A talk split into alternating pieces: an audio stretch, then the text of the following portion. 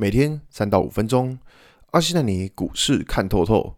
欢迎收听今天的晨间碎碎念。大家早安，我是阿信。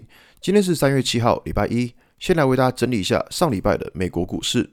道琼指数下跌一百七十九点，跌幅零点五三个百分点。纳斯达克下跌两百二十四点，跌幅一点六六个百分点。S M B Y 指数下跌三点五五点，跌幅零点八一个百分点。费城半导体指数下跌八十点，跌幅二点四二个百分点。上礼拜美股四大指数呃都是下跌的，那除了像是道琼或者是 S M P 五百指数之外，科技股的 Nasdaq 或者是像是费城半导体，其实跌幅都是比较重的。那这个原因主要在于说，上礼拜五美美国公布了非农就业的数据，那这个数据其实呃讲实在话是蛮漂亮的。大家可能好奇说，诶，奇怪，你数据这么漂亮，那为什么指数会下跌？其实这个道理在之前跟大家提到过，就是关于说。大家看到数字很漂亮，对，但是另外一个层面，我会想到关于说联准会他们的升息的状况是如何。所以说，其实，在指数的呃下跌的情况，当然，我觉得有一部分就反映了关于说。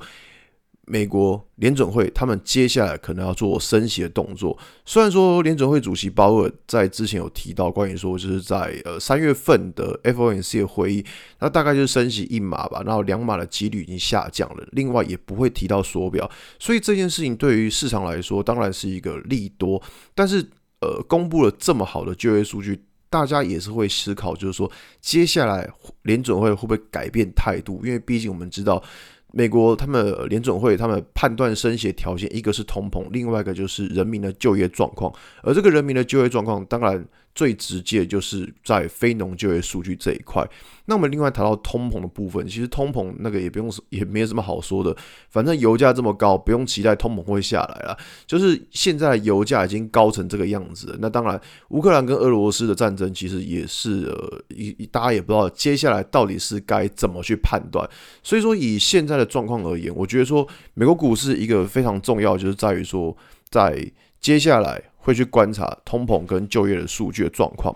OK，好，那我们再回到台股来看哦，在这个礼拜台股，其实我觉得一个比较重要的观察重点是在于说，我们可以看到上礼拜上礼拜五的大盘其实跌幅并不轻，跌了快要两百点。OK，好，那大盘跌了两百点。原本大盘还站在五日均线上，但目前的大盘却是已经跌到五日均线的下方，而且我们可以看到最近几次的下跌其实都是有带量的，都是一个价跌量增的状况。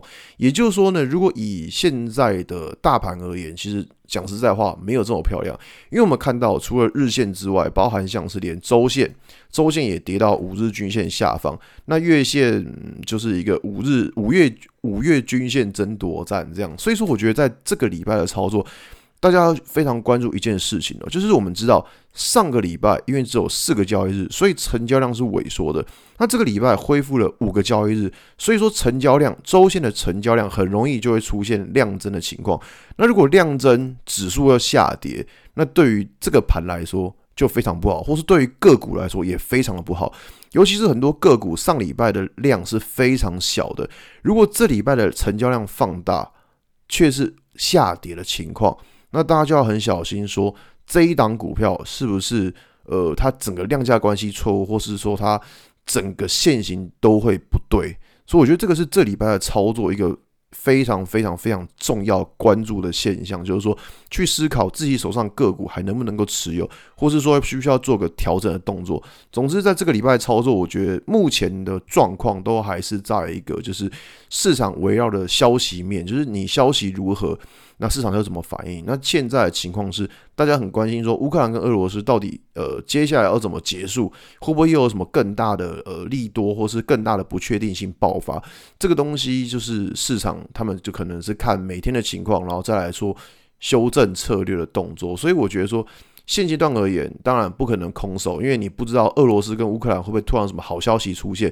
如果真的有什么好消息，诶，指数立刻就往上喷，你可能就被嘎空手。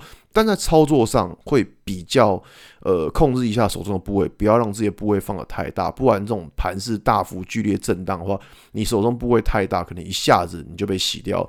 好吧，所以我觉得在最近的操作就是控制好部位是比较重要的。OK，今天节目就到这边。